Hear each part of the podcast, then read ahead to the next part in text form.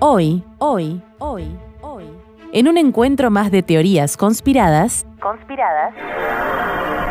los misterios del experimento Filadelfia.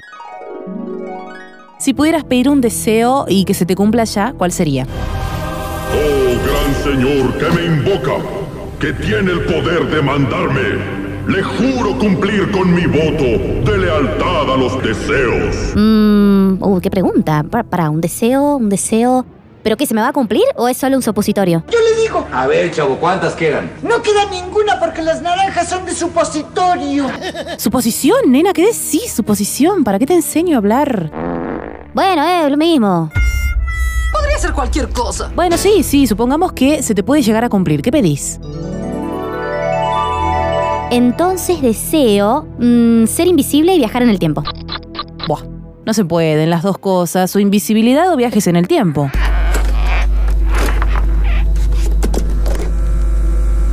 Que no se puede? Disculpame, el Elrich sí pudo.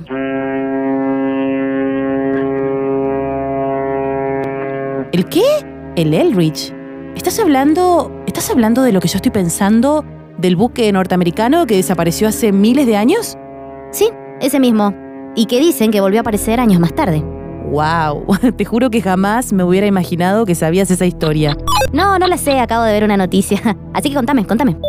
Bueno, año 1943, plena Segunda Guerra Mundial.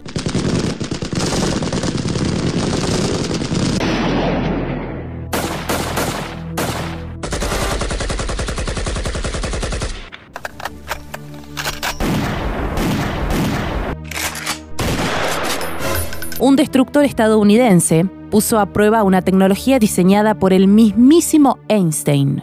¿Cómo comienza este proyecto?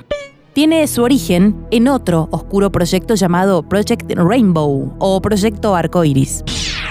El doctor Franklin Reno propuso a la Marina de los Estados Unidos la posibilidad de que los buques de guerra fueran invisibles a los radares.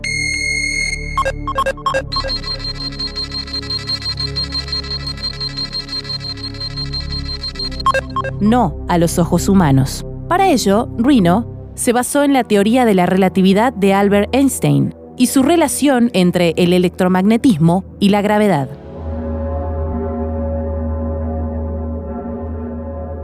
Perfecto, plan armado. Ahora que sigue. Según las teorías, se contrataron técnicos privados que instalaron unos potentes generadores sin saber exactamente para qué servirían. Rodearon el barco con metros y metros de cables eléctricos y dotaron al Elrich de dispositivos electrónicos bastante complejos. La fecha elegida para la primer prueba sería el 22 de julio de 1943 y Para, para, para, para. Ahora sí, esto amerita una buena compañía. che, se te quemaron un poco los pochok. Bueno, no importa, seguí, seguí. Cuenta la leyenda que tras activar los generadores, estos rodearon al barco de una extraña neblina verde y desapareció. Nah, ¿eso es todo? O sea, ¿por qué qué, desapareció así, sin más? Contame, contame más. No, pará, ansiosa, sí, hay más. Por si fuera poco, la Marina de los Estados Unidos planificó una nueva prueba para corroborar que la invisibilidad del barco se mantenga durante más tiempo. La fecha elegida para esta segunda prueba fue el 28 de octubre de 1943. Se cuenta que momentos antes de desaparecer, varios marinos se desmayaron. Otros fueron fulminados al instante y otros desaparecieron.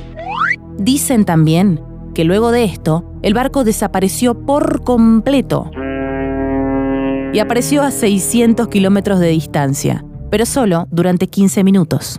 Ah, no. ¿Y qué pasó con los marinos? Ay, ay, nena, me escupiste, guácala. Dicen que la mayor parte de los marinos sufrieron esquizofrenia. Mi nombre es John Alejandro y soy esquizofrénico. No soy nada de atractivo, mucho menos fotogénico. Algunos perdieron el juicio por completo. Otros sufrieron heridas de gravedad. Y otros, los menos afortunados, aparecieron fusionados al barco. ¿Qué? Sí, o sea, pegados, pegados literalmente al barco. Ahora viene la parte interesante. Como toda leyenda, hay teorías conspirativas alrededor de la misma. Y son dos. La primera, en cuanto a la desaparición. hablan sobre un incidente ocurrido en la base de Norfolk.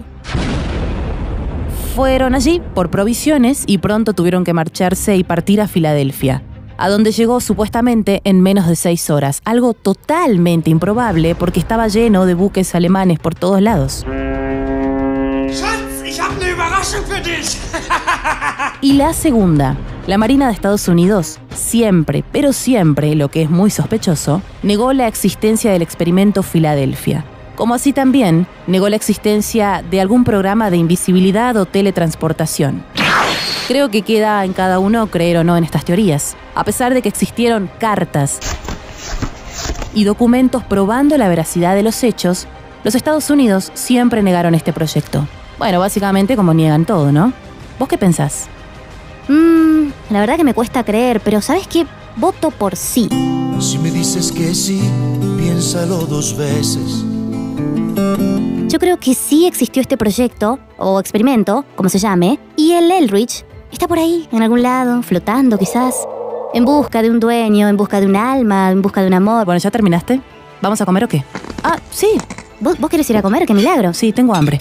Bueno, vamos, vamos, sí. ¿Te comiste todos los pochoclos, nena? ¿Por qué? Si te gustó, te esperamos en el próximo encuentro de teorías conspiradas. Y si no te gustó, ¿Qué es esa caripela? No me gusta. andate a... Chao, chao.